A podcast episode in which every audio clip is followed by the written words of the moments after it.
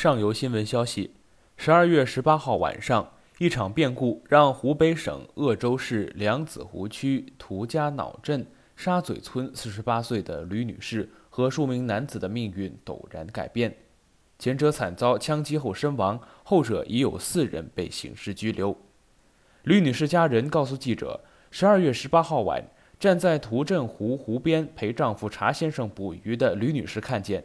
堤上车灯闪烁，由远及近，他以为打击非法捕鱼的执法者来了，于是躲进一米高的草丛中，不敢出声。吕女士错了，车上下来的男子不是执法者，他们从鄂州周边而来，在农家乐吃完晚饭后，邀上熟悉地形的本村村民，准备偷猎。近年来，沙嘴村生态环境变得非常好，野猪在黑夜里频繁出没，偷食庄稼。偷猎者以为躲在草丛中穿着黑色上衣的吕女士是猎物野猪，有人扣动扳机，子弹射中了吕女士。发现打的不是猎物以后，偷猎者慌了。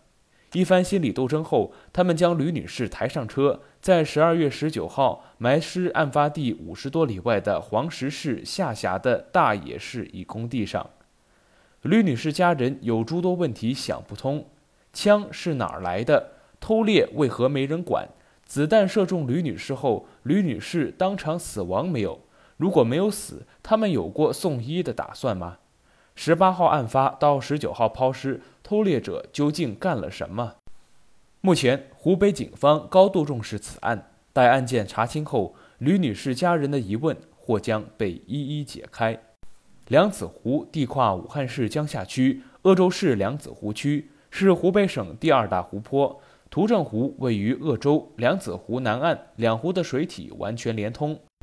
公开报道显示，二零一八年一月一号，鄂州市梁子湖区水生生物保护区全面进步工作实施方案正式实施，梁子湖鄂州水域永久性全年禁止生产性捕捞作业。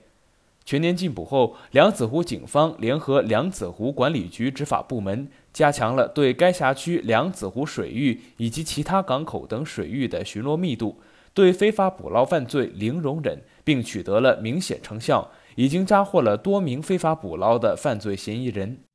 吕女士家住涂镇湖岸边不远处。十二月二十一号，其家人告诉记者，十二月十八号天黑不久后。吕女士、其丈夫查先生两人的朋友陈先生三人邀约前往涂镇湖下网捕鱼，打打牙祭。来到湖边后，查先生和陈先生划着胶船前往湖中下网，吕女士在岸边观看。吕女士家人称，捕鱼时湖堤上出现了一辆小型汽车，吕女士以为是打击非法捕捞的执法者来了。身处湖中船上的查先生看见小型汽车在吕女士附近停下。约二十分钟后，小型汽车驶离。没过多久，查先生上岸，却发现妻子没了踪影。来到家中寻找无果后，发动亲朋好友沿着湖边寻找。在湖边寻找时，查先生反复拨打着吕女士的手机号码，发现手机掉落在其躲藏的草丛中。查先生于是预感不妙，来到派出所报警。吕女士的家人称，十二月十九号，众人寻找吕女士的下落，依旧无果。此外，查先生打听到吕女士并没被打击非法捕捞的执法者带走，因此查先生愈发怀疑吕女士的失踪和小型汽车有关系。受访时，吕女士的家人坦言，三人不该去涂镇湖捕捞，就是想捞点上来自己吃。沙嘴村一带饱受野猪的侵扰，一名村民介绍，该村三面环水，丘陵地势，一直有野猪的出没。近年来，随着湿地保护工作力度加强，该村的生态环境越来越好，野猪出没愈发频繁。他在两亩多地上种了玉米和花生。二零一八年，野猪把玉米和花生拱了个精光。二零一九年亦是如此。想着种了也白种，二零二零年他再也没播种。在今年夏天，野猪将该村一合作社的香瓜全部拱坏。另一村的村民说，前不久他看见了九头野猪。估摸着每只都有八九十斤重，他吓得不敢动。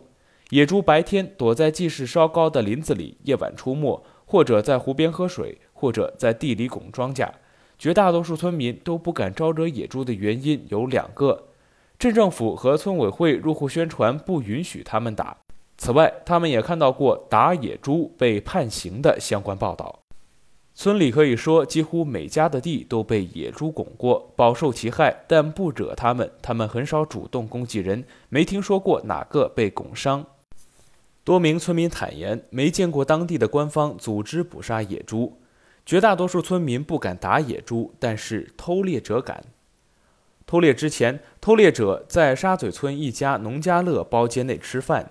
农家乐老板熊先生向记者介绍，十二月十八号下午，他接到村民老三的订餐电话，晚上其外甥和朋友要来吃饭，七八个人。傍晚，三辆小型汽车先后驶入餐馆。车上下来的人走进包间，他们在房间交流时，有人说着普通话，有人说着方言。订餐人老三并没来，但该村村民朱某某在饭局途中赶来。饭后是一名叫某军的人结账，消费四百八十一元，没喝酒，共用了七套餐具。十二月二十一号，记者在朱某某家附近看见晾衣杆上晒着一件绿色雨衣，雨衣上印着“警察”两字。多名村民称，大约在半个月前，朱某某给多名村民分了野猪肉。朱某某妻子称，前述雨衣是亲戚给的。十二月十八号晚上七点，朱某某接到电话后离家，准备去给人带路。分给村民的野猪肉也是别人给其丈夫的，不是丈夫打的。十二月二十号，朱某某在家中被警方带走。朱某某落网之前，老三的外甥熊某某已经落网。老三介绍，十二月二十号凌晨，他被民警叫去派出所接受询问。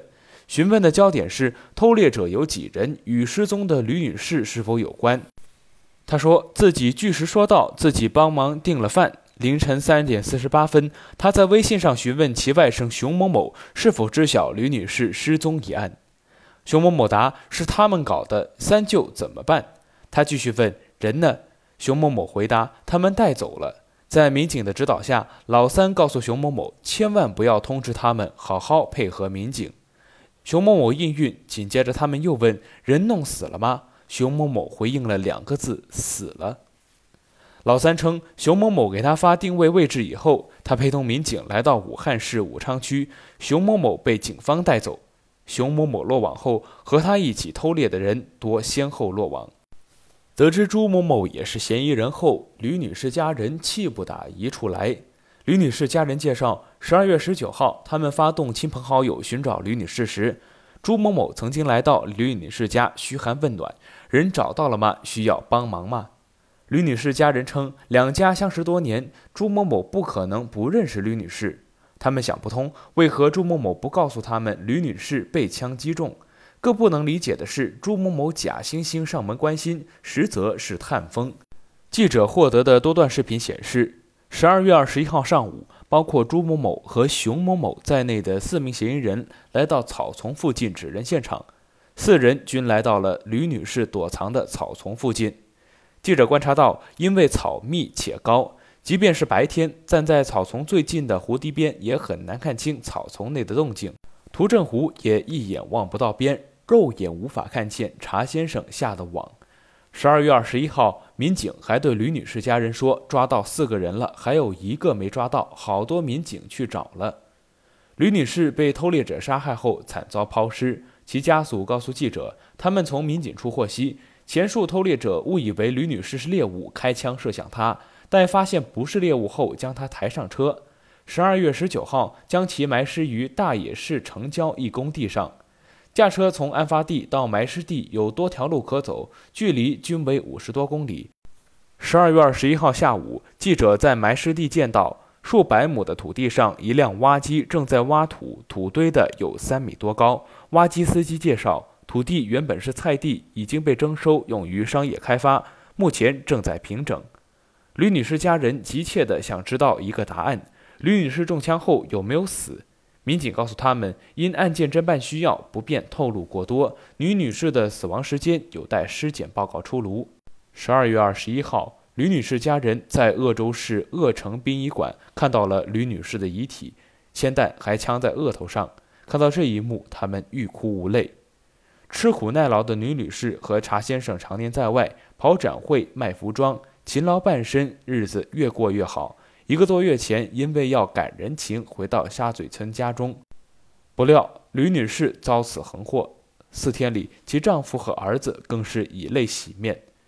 吕女士家人哭泣着说：“去捕鱼时不让她跟着老公去，她想去玩，要是没去有多好。”记者浏览吕女士的社交账号，发现她是一名爱笑的中年女子。吕女士的家人再也看不见她笑了。更多资讯，请关注《羊城晚报》羊城派。这里是《羊城晚报》广东头条，我是主播陈子燕。